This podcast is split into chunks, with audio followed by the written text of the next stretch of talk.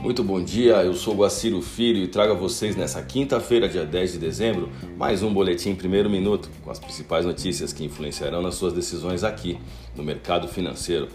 As bolsas amanhecem com leve alta nesta manhã. A bolsa de Xangai fechou com alta de 0,04%, a bolsa japonesa Nikkei queda de 0,57%, Dow Jones Futuro alta de 0,22%, S&P 500 alta de 0,18%, Nasdaq alta de 0,04%. O Reino Unido divulgou seu PIB e produção industrial com retração, porém dentro do esperado.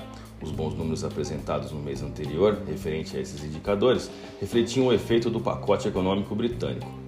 Os britânicos têm até domingo para decidir com a União Europeia sobre seus acordos comerciais, segundo a imprensa local.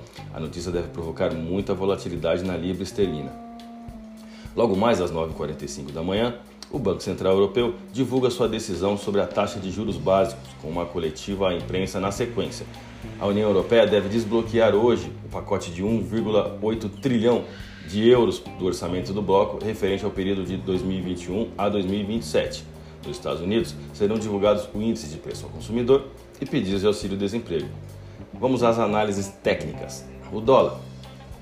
As máximas dos últimos dois dias totalizam uma valorização no dólar de 2,7%, reflexo da expectativa sobre uma agenda econômica internacional pesada para os próximos dois dias úteis. A moeda se encontra ainda posicionada dentro do canal de baixa, configurado pelos últimos 34 dias, expondo uma correção saudável na taxa. Com alta de 0,99%, o dólar encerrou o pregão do dia 9, sendo cotado a R$ 5,17. O euro a alta de ontem de 0,79% pressionou a taxa do euro para fora do canal de baixa, configurado também nos últimos 34 dias.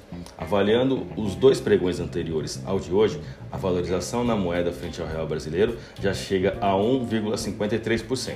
A moeda da zona do euro encerrou a sessão de ontem, sendo cotado a R$ 6,24. Siga os nossos boletins para ficar sempre conectado às principais notícias.